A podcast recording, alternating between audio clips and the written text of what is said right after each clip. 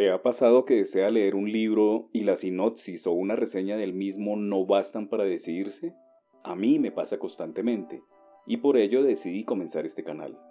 En este canal no leo obras completas. Mi objetivo es que usted, como receptor, se haga a una idea del estilo de escritura y de historia que se manifiesta en cada obra literaria que leo. Así, lo que pretendo es dejar sembrada una semilla y usted decide si se anima o no a leer la obra completa. Obviamente quedan demasiados títulos por fuera. Solo leo los fragmentos de algunos de los libros que tengo a mano. Espero que disfrute este espacio y que le dé una luz para tomar una decisión de su próximo libro a leer. Hoy para ustedes deseo leer fragmentos de El diario de Ana Frank. Tuve muchas dudas sobre hacer esta lectura, ya que su protagonista es una niña. Sin embargo, y después de serias reflexiones, concluí que a pesar de ser una historia muy conocida, no es solo la historia de esa niña, sino de todas aquellas personas que tuvieron que experimentar situaciones similares que merecen, aún hoy día, ser reconocidas por cada uno de nosotros. Espero lo disfruten. El 12 de junio de 1942, Ana Frank recibe como regalo de cumpleaños un diario que se convierte en su mejor amigo. Un documento desgarrador que refleja con detalle la lucha de una colectividad humana contra la persecución implacable y el odio racial, encarnados en los agentes de la SS y de la Gestapo. El diario de Ana se inicia cuando la familia penetra en el refugio del Anexo Secreto, en Holanda pues, debido a que es judía, tiene que esconderse junto a su familia y algunas personas más. Día a día, vamos conociendo todas las preocupaciones y sentimientos a través de los ojos de una niña que madura precipitadamente debido a la cruel experiencia a la que se enfrenta. Inicio con la lectura del prólogo, que nos describe el ambiente en el que se desarrolló toda esta trágica historia. Introducción. El 15 de abril de 1945, tropas británicas liberaron el campo de concentración de Bergen-Belsen, en Alemania. El horror que hallaron en él fue inenarrable. Durante el mes anterior habían muerto de hambre más de 18.000 prisioneros, entre ellos numerosas mujeres, a las que se hubo de añadir las 9.300 personas fallecidas por las mismas causas durante el mes en curso. En esa hecatombe, casi total se encontraba una niña judía de 14 años que había redactado casi día a día las vicisitudes de la ocupación alemana de Holanda y más concretamente la de Ámsterdam, donde su familia se habría establecido procedente de Frankfurt, en donde existía una numerosa comunidad judía de comerciantes y gente de negocios. No en vano, los famosos banqueros de Rothschild eran originarios de Frankfurt. El destino quiso que su diario se conservara y llegara a la ansiada paz, pudiera publicarse para convertirse en un testimonio de primer orden, una más de las atrocidades perpetradas por los dirigentes nazis en aquella contienda, cuyo balance final quintuplicara con creces los registrados en la Primera Guerra Mundial. ¿Quién era la autora de tan conmovedor relato? Ana Frank había nacido el 12 de junio de 1929 tres meses antes de que se desencadenara una depresión económica como nunca había sufrido el mundo industrializado. La histórica ciudad de Frankfurt, sobre el Main, ofrecía hasta entonces una bollante vida comercial y de negocios, pero el padre de Ana, buscando nuevos horizontes como tantos otros, quiso probar fortuna en la hermosa capital de los canales holandeses, que desde hacía varios siglos había recibido un considerable flujo de judíos, los cuales contribuyeron en gran manera al esplendor de la ciudad. No solo económico, sino cultural, no en vano, había contado con filósofos como Spinoza. Pero Ámsterdam no solo había abierto sus brazos a los judíos, sino a otros perseguidos por sus creencias como los hugonotes en el siglo XVI y los puritanos ingleses en el siglo XVII. Era pues un remanso de paz y libertad que comenzaría a tambalearse en 1933 cuando un megalómano se hizo con el poder en Alemania. Este megalómano se llamaba Adolfo Hitler. Ana entonces tenía tan solo cuatro años. De momento, La vida continuaba alegre y bulliciosa en aquella Venecia del Norte, y Ana crecía, alternando sus juegos infantiles con sus asistencias a la escuela primaria Montessori, pionera en la renovación pedagógica. Las primeras leyes restrictivas contra los que supuestamente no eran arios, en especial los judíos, los marxistas y otros grupos considerados de condición inferior o indeseables, decretadas por el recién estrenado Tercer Reich alemán, quedaban todavía demasiado lejos. La amenaza se materializa. Durante la Primera Guerra Mundial, Holanda con España, Suiza y los países escandinavos consiguieron mantenerse neutrales e incluso Holanda concedió asilo al Kaiser Guillermo II, al final del conflicto sin mayores contratiempos.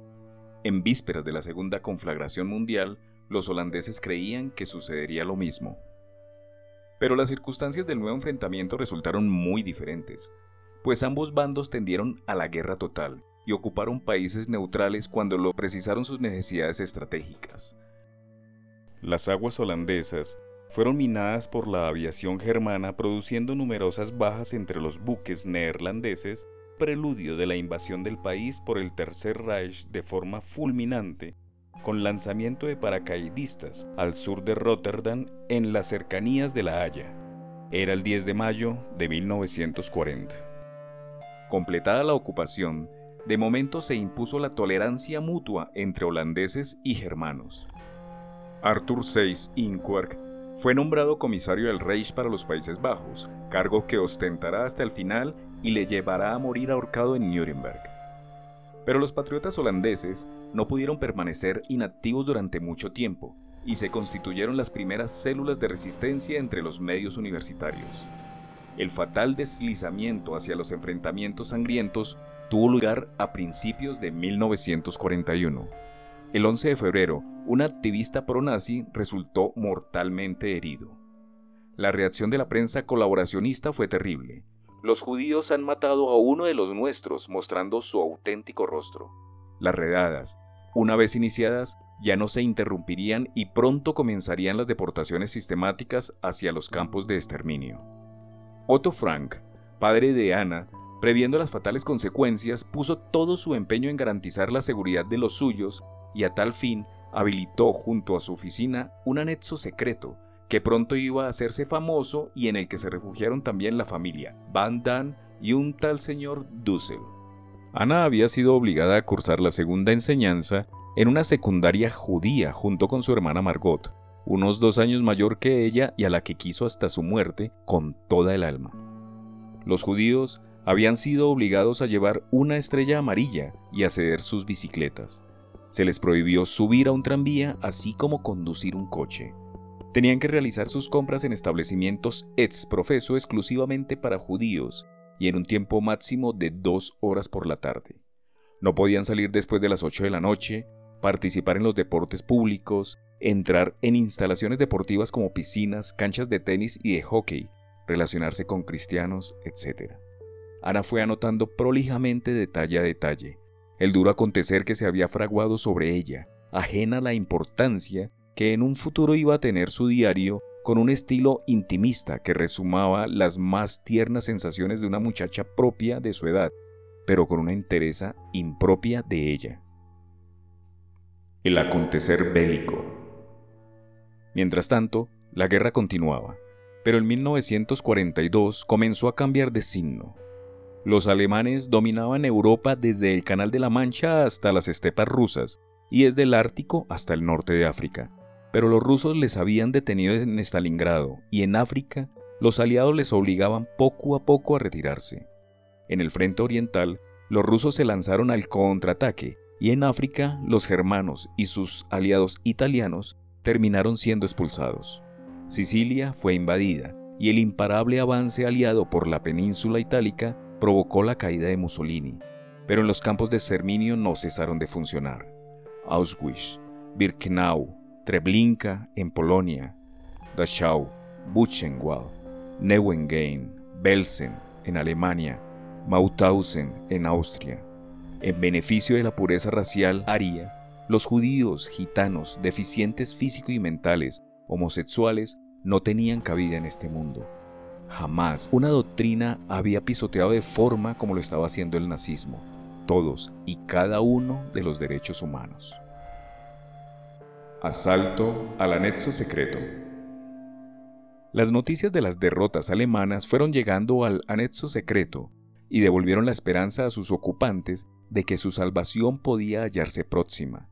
Pero la resistencia holandesa, con sus sabotajes, encendían aún más los ánimos de las fuerzas de ocupación y los alemanes contestaron a ellos, y los procesos y fusilamientos estuvieron a la orden del día. En 1944, cuando la guerra iniciaba su ocaso favorable a los aliados, las deportaciones a los campos de concentración y exterminio se hicieron masivas. El 4 de agosto de 1944, unos dos meses después del famoso desembarco aliado en Normandía, conocido como el Día D, la temible Gestapo, policía secreta del Estado nazi dirigida por Himmler, asaltó el anexo secreto y sus ocupantes, con la familia Frank a la cabeza, fueron detenidos. Mientras el señor Krailer fue condenado a ocho meses de trabajos forzados en un campo de concentración y el señor Copius pudo salvarse con el fin de recibir atención médica. El resto compuesto por los Frank, los Van Damme y el señor Dussel fueron enviados a Westerbrook como primera parada hacia el terrible campo de exterminio polonés de Auschwitz. Ana y el amor. Como no podía ser menos y a pesar, o mejor, como consecuencia de los tiempos difíciles en grado superlativo, que le estaba tocando en suerte vivir, anida en el corazón de Ana el amor hacia un joven compañero del refugio. Ana se muestra ante él apasionada, ni más ni menos como una chica de su edad, pero dubitativa y llena de incógnitas como consecuencia de la dificilísima situación que ambos tienen que enfrentar. Ana refleja puntualmente en su diario, cuando se halla a punto de interrumpirse, sus dudas, alegrías y tristezas, acosadas por un sentimiento que en ocasiones normales tenía que llenarla de felicidad. Auschwitz. Podía definirse a Auschwitz, situado en el suelo polaco, como el complejo por antonomasia del horror, aunque otros campos de exterminio no le iban a la saga. Centenares, miles de judíos descendían de continuo de los trenes compuestos por los peores vagones de los utilizados para el ganado. Tras tres días de un terrible viaje, los Fran descendieron de ellos deslumbrados por la luz cegadora de los reflectores hábilmente manipulados por los hombres de la SS a los que acompañaban feroces Dobermans, hambrientos de carne humana. Otto Frank fue separado bruscamente de su familia sin pensar que en aquella despedida sería un trágico adiós para siempre. Todos contemplaron con sorna el letrero de la entrada al sórdido establecimiento que rezaba en alemán Arbeiter. El trabajo os hará libres. En aquellas condiciones, solo la muerte podía liberarlos. Fieles a esta consigna, los sádicos capataces, los terribles capos, frecuentemente no alemanes, sino colaboracionistas a la fuerza, vigilaban los prisioneros, tras el visto bueno de las autoridades sanitarias del establecimiento y los más saludables eran destinados a agotadores trabajos de más de 12 horas. Durante la corte noche de descanso, los supervivientes encerrados y apiñados en sus lóbregas barracas contemplaban el cielo enrojecido por los crematorios tras las ejecuciones en masa de las cámaras de gas. Aunque el diario de Ana se interrumpe con su detención, sabemos por testimonios que sobrevivieron a la tragedia, que Ana continuó escudriñando con la minuciosidad que se le caracterizaba. Los avatares de la muerte. En Auschwitz, dos médicos de la SS se encargaban de examinar cada envío de deportados. Los que no eran aptos para el trabajo pasaban enseguida a los pabellones de exterminio y los niños de poca edad eran exterminados sistemáticamente, porque no eran aptos para el trabajo. Aunque la comida era mala, se distribuía con regularidad. Las celdas estaban siempre aseadas por temor al fulminante castigo. Los destinados a las cámaras de gas no provocaban ningún escándalo porque desaparecían rápidamente de la vista de sus compañeros. Además, se les intentaba hacer creer que se trataba de una desinfección. El comandante del campo de exterminio, Rudolf Hoss, se jactó de aportar una mejora en relación con otros campos, pues había ordenado construir cámaras de gas en las que cabían 2.000 desgraciados a la vez, en lugar de los 200 de cupo.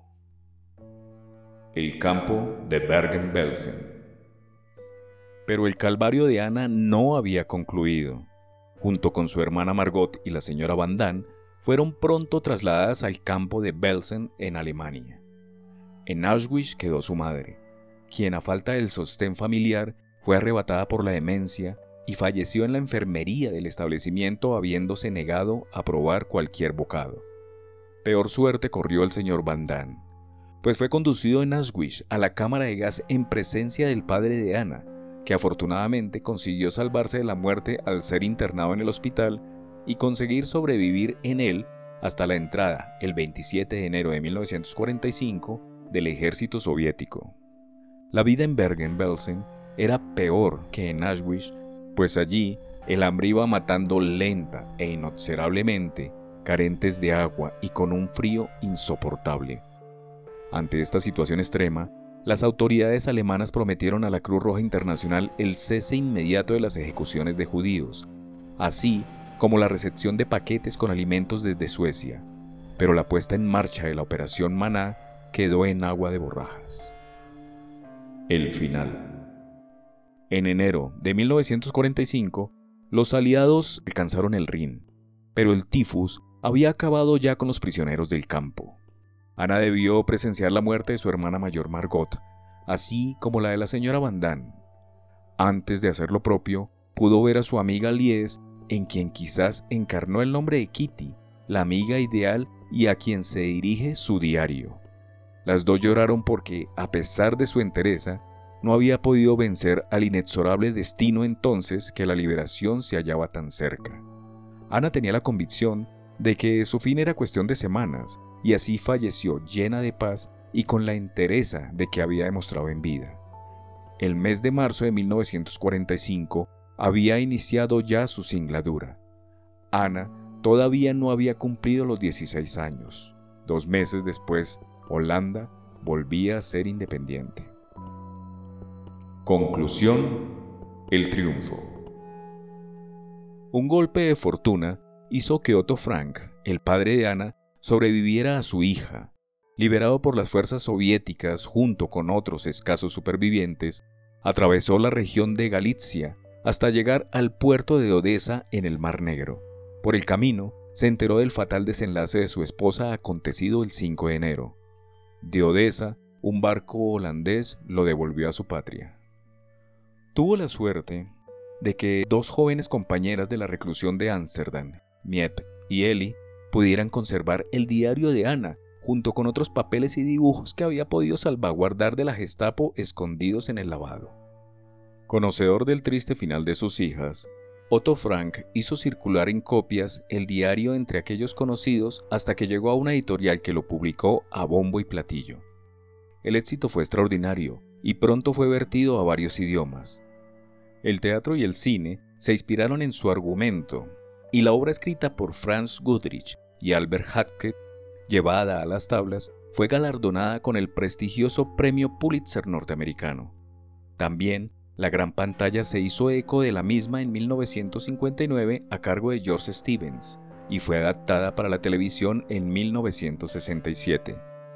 Destacada en todas aquellas la sensación claustrofóbica del escondite forzados por las circunstancias. Aún no cesaba de repetir, quiero seguir viviendo después de mi muerte, y gracias a su diario, a buen seguro que lo consiguió. Su escondite en Ámsterdam, que se ha transformado en poco menos que un lugar de culto, erigiéndose un museo en su memoria que se haya fiscalizado por una fundación cuya finalidad principal es promover un mayor entendimiento entre los jóvenes de todo el mundo bajo el título de Centro de Juventud Internacional en donde se celebran encuentros, conferencias, estudios, cursos sobre los más variados problemas que nos anuncian en la actualidad. La escuela Montessori, de la que fue alumna Ana en Ámsterdam, lleva hoy su nombre, y como recuerdo, se han erigido monumentos en Alemania y en el nuevo Estado de Israel. Sin embargo, el monumento más imperecedero de Ana Frank es su diario, más que una novela y una autobiografía de un crucial periodo, es una auténtica historia oral. Mientras se conserven obras como la de Ana, la humanidad estará salvada, y su voz será más fuerte que los posibles nuevos Hitlers que a buen seguro surgirán en el mundo.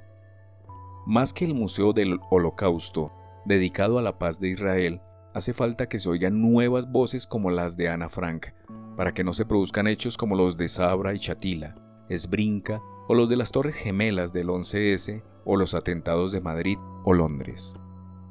Desgraciadamente, en el mundo ha habido y habrá muchos conflictos y guerras, pero también muchas paces y muchos hombres y mujeres como el de la pequeña Ana, que se han consagrado a la tarea de educar con el ejemplo y consolidar un mundo mejor, luchando por aminorar o frenar la violencia directa y sobre todo estructural, perdiendo frecuentemente la vida en ese empeño. Quizás algún día, en algún país, se cree un templo dedicado a la paz y a buen seguro que Ana Frank estará en él con todos los honores. La anterior ha sido la descripción del ambiente en el que se desarrolla toda la historia que paso a contar a continuación. Es importante señalar que Ana llamó a su diario Querida Kitty, y a ella es a quien están dirigidos todos los relatos del día a día. Ahora sí, entramos en materia. El diario de Ana Frank. Martes 2 de junio de 1942. Espero confiártelo todo como hasta ahora no he podido hacerlo con nadie. Espero también que tú serás para mí un gran apoyo. Sábado 20 de junio de 1942. No he escrito desde hace unos días porque quería ante todo reflexionar sobre lo que significa un diario. No solo porque es la primera vez que tengo uno, sino porque siento que transcurrido un tiempo nadie, ni aun yo, se interesará por las coincidencias de una muchacha de 13 años. En fin, esto carece de importancia. Quiero escribir y aún más hacer que la floren los pensamientos más hondos de mi corazón. El papel es más paciente que el hombre. Este pensamiento acudió a mi mente en uno de mis días de melancolía, mientras con la cabeza apoyada en las manos, aburrida a más no poder, no sabía si decidirme a salir o quedarme en casa. Sí, indudablemente el papel es paciente, y como no tengo la menor intención de mostrarle a nadie entre cuaderno cuyas pastas de cartón ostentan el título de diario, esto es, a menos que encuentre un verdadero amigo o amiga, con esto he llegado al meollo del asunto. No tengo tal verdadero amigo. Por esta razón, me propongo empezar un diario. Voy a tratar de explicarme mejor ya que nadie creería que una muchacha de 13 años se sienta sola en el mundo. De hecho, sola no estoy. Tengo unos padres amantísimos y una hermana de 16 años. Puedo contar una treintena de camaradas, admiradores en abundancia, que me siguen con la mirada y que cuando pueden me observan en clase a través de un espejito de bolsillo. Tengo parientes, tíos y tías queridísimos, un hogar agradable. No, aparentemente no me hace falta nada, pero con mis amigos solo puedo divertirme, los chistes de siempre. Parece que no pudiera de veras haber un verdadero acercamiento. Este es mi problema. Tal vez me falte confianza, pero en fin, me encuentro ante los hechos sin que pueda de ninguna manera cambiarlos. De ahí este diario no quiero limitarme a llenar el diario de acontecimientos triviales como lo hace la mayoría de las personas. Quiero realzar la imagen de amiga ideal que tanto he esperado. Mi amiga, pues, será este diario y le llamaré Kitty. Naturalmente, no puedo empezar mis cartas a Kitty sin antes esbozar brevemente la historia de mi vida. Mi padre tenía 36 años cuando se casó con mi madre que tenía 25. Mi hermana Margot nació en 1926 en Frankfurt del Main y yo el 12 de junio de 1929. Siendo judíos emigramos a Holanda en 1933, donde mi padre fue designado gerente general de la compañía Travis NB, firma asociada con la compañía Kohl. Ambas sociedades se albergaban en el mismo edificio y mi padre era accionista. Sin embargo, nuestra vida no transcurría sin emociones, ya que el resto de nuestra familia sufría bajo el impacto de las medidas hitlerianas contra los judíos. Después de los programas de 1938, mis dos tíos maternos huyeron emigrando a Estados Unidos. Mi abuela, entonces de 73 años, vino a vivir con nosotros. Después de 1940, los buenos tiempos nos abandonaron con suma rapidez. Primero la guerra, la capitulación y la invasión de los alemanes, con los que verdaderamente se iniciaron los sufrimientos de nosotros los judíos. Las disposiciones contra los judíos se sucedieron unas a otras. Los judíos fueron obligados a llevar la estrella amarilla y a ceder sus bicicletas. Prohibición para los judíos de subir a un tranvía, de conducir un coche. Obligación de hacer sus compras exclusivamente en los establecimientos marcados con el letrero negocio judío y de las 15 a las 17 horas únicamente. Prohibición para los judíos de salir después de las 8 de la noche, ni siquiera a sus jardines o a casa de sus amigos. Prohibido participar en los deportes públicos, las piscinas, canchas de tenis y de hockey, así como otras instalaciones deportivas les están vedadas. Prohibición de visitar a los cristianos, obligación de asistir a escuelas judías y muchas otras restricciones por el estilo. No podíamos hacer esto o aquello, pero la vida continuaba a pesar de todo. Hopi salía a decirme, no te atrevas a hacer nada por miedo a que esté prohibido. Nuestra libertad estaba estrictamente limitada, pero a pesar de ello, la vida era aún soportable. Mi abuela murió en enero de 1942. Nadie sabrá cuánto pienso en ella y cuánto la quiero aún. En 1934 empecé en el jardín de infantes de la escuela Montessori. Al terminar el sexto B, tuve que despedirme de la señora K. Nos despedimos llorando. Fue un adiós muy triste. En 1941, mi hermana Margot y yo entramos a la secundaria judía. Hasta ahora, nuestra pequeña familia de cuatro se encuentra bastante bien. Ya llegó al día de hoy. Miércoles 24 de junio de 1942. Querida Kitty, hace un calor asfixiante. Estamos a punto de derretirnos. Pensar que con este calor debo ir a pie a todos lados. Empiezo a comprender lo maravilloso de un tranvía, pero a nosotros los judíos ese placer ya nos está vedado. Las piernas deben bastarnos. Durante la hora de la comida tuve que ir al dentista, que vive en la calle Jan Luikens, bastante lejos de la escuela. Al regreso casi que me dormí en clase. Afortunadamente el asistente del dentista fue tan amable de ofrecerme algo de beber. Es una buena persona aún tenemos acceso al paso del canal. En el muelle Joseph Israels hay un pequeño bote de servicio. El barquero accedió inmediatamente a hacernos pasar. Verdaderamente no es culpa de los holandeses si los judíos debemos soportar tantas penurias.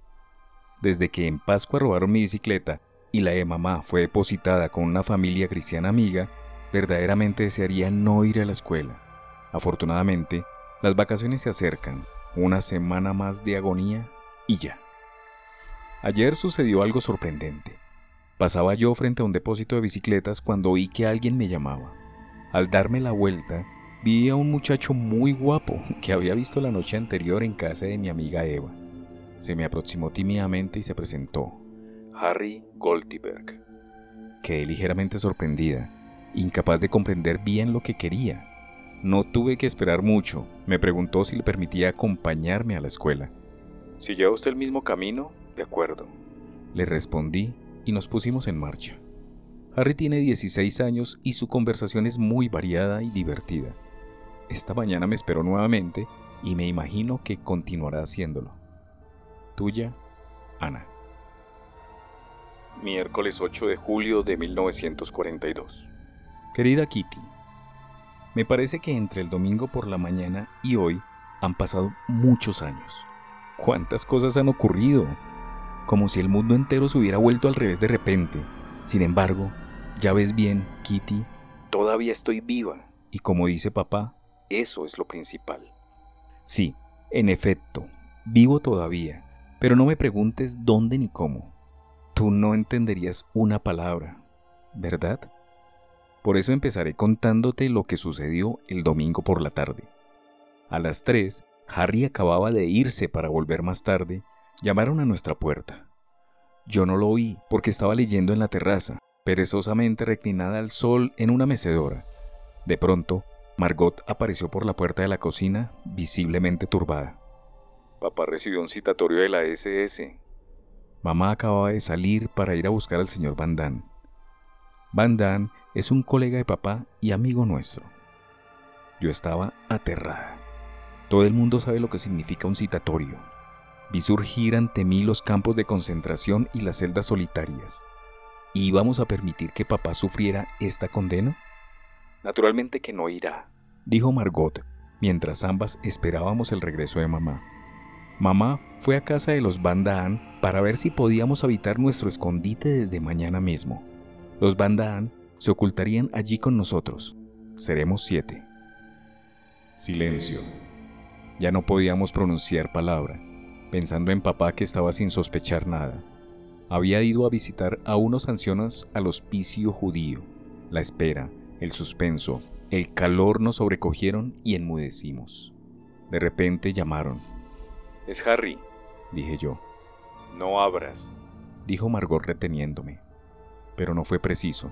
Oímos a mamá y al señor Bandaan que hablaban con Harry antes de entrar y que luego cerraban la puerta detrás de ellos. A cada llamada del timbre, Margot y yo bajábamos muy sigilosamente para ver si era papá sin abrir la puerta a nadie más. Van quería hablar a solas con mamá, por eso Margot y yo tuvimos que dejar la habitación. En nuestra alcoba, Margot me confesó que el citatorio no era para papá, sino para ella misma. Aterrada, empecé a llorar. Margot tiene 16 años. Quieren, pues, llevarse a muchachas de su edad. Afortunadamente, como ha dicho mamá, no irá. Al hablarme de nuestro escondite, Papá sin duda aludía a esta eventualidad. ¿Escondernos? ¿Dónde nos esconderíamos? ¿En la ciudad? ¿En el campo? ¿En una casa? ¿En una choza? ¿Cuándo? ¿Cómo? ¿Dónde?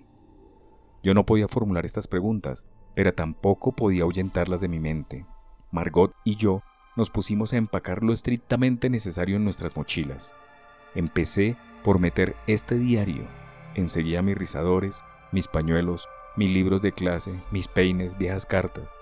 Estaba obsesionada por la idea de nuestro escondite y empaqué las cosas más inconcebibles. No lo lamento, porque me interesan más los recuerdos que los vestidos. Por fin a las cinco, papá regresó. Telefoneamos al señor Copius para preguntarle si podía venir a casa esa misma noche. Van salió en busca de Miet. Desde 1933 Miet ha trabajado en las oficinas de papá y es nuestra gran amiga, lo mismo que Gen, su flamante esposo.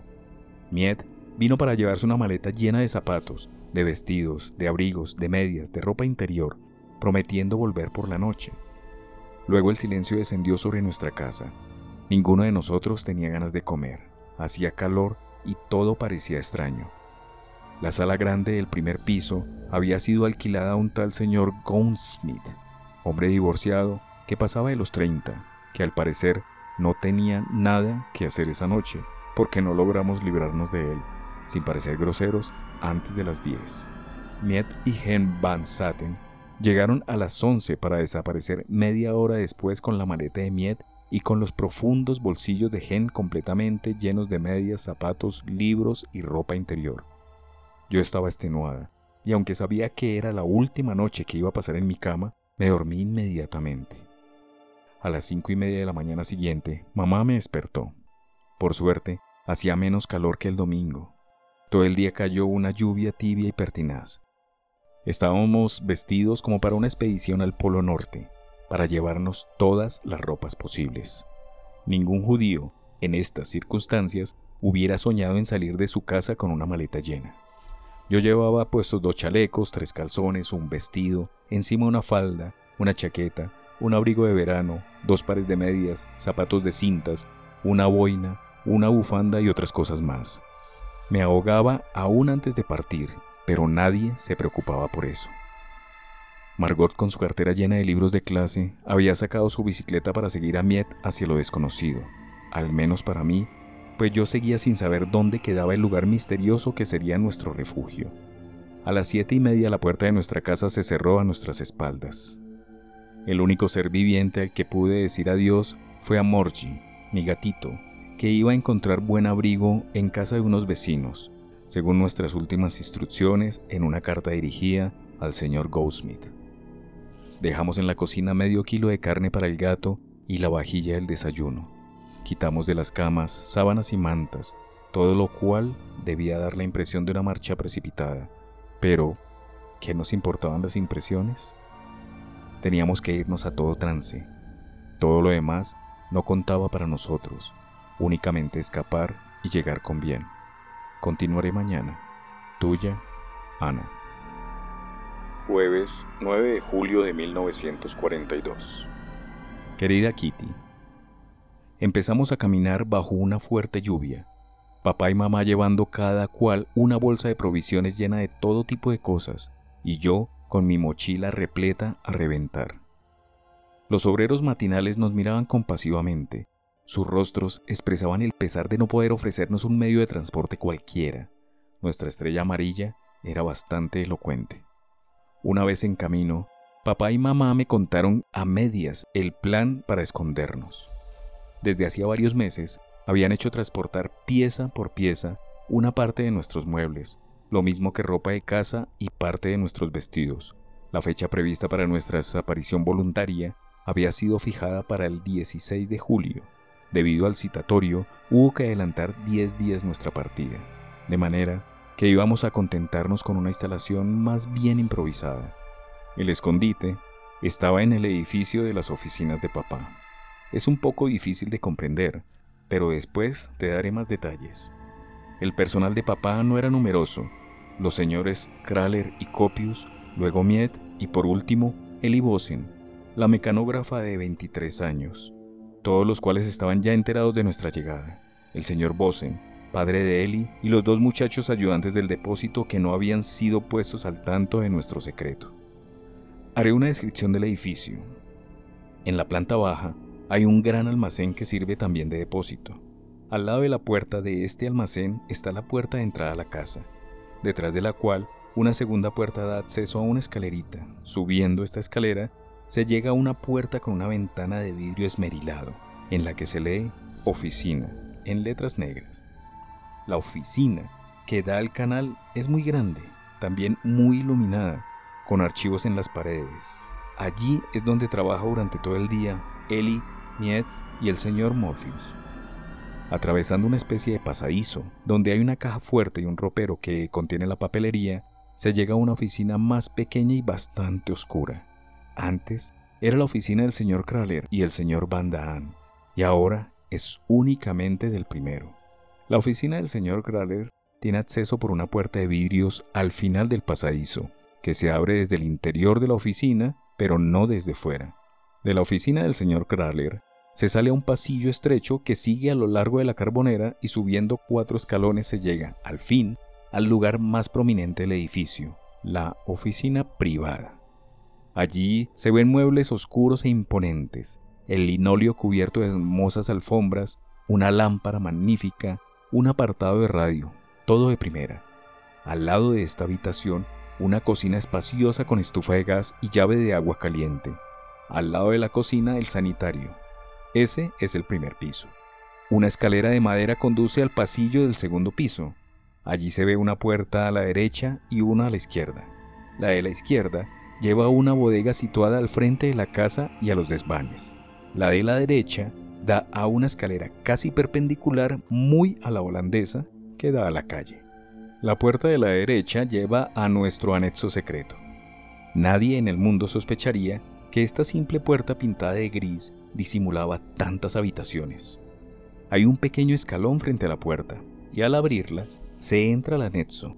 Frente a esta puerta de entrada, una escalera empinada. A la izquierda, un pequeño corredor lleva a una habitación que se ha transformado en sala y recámara de la familia. Al lado, un cuarto más pequeño transformado en estudio y alcoba de las señoritas Frank. A la derecha de la escalera hay una habitación sin ventana con un pequeño lavabo.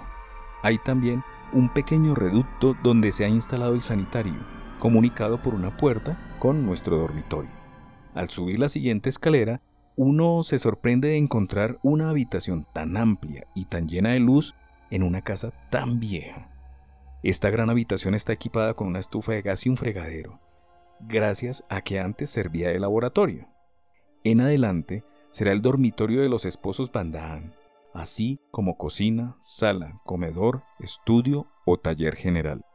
Un cuartito pegado al corredor servirá de alcoba para Peter Bandaan. Hay un desván exactamente como en el piso de abajo. Eso es todo. Te acabo de mostrar toda la belleza de nuestro anexo. Tuya, Ana. Con esto culmino la primera parte de esta lectura, cuando Ana y su familia ya están instalados en el anexo secreto. En la próxima entrega leeré fragmentos del día a día en donde Ana nos describe lo que implica estar encerrado, pero protegidos y por ahora vivos. Si le gustó este capítulo, compártalo con aquellas personas a las que crea le puede interesar. Haga clic en me gusta, suscríbase y active la campanilla de notificaciones. En mi canal puede encontrar lecturas de fragmentos de muchos más títulos literarios. También puede encontrarme en Spotify y Amazon, en el podcast Fragmentos, Lecturas para Escuchar. Mi nombre es Alberto y mi placer es leer para usted.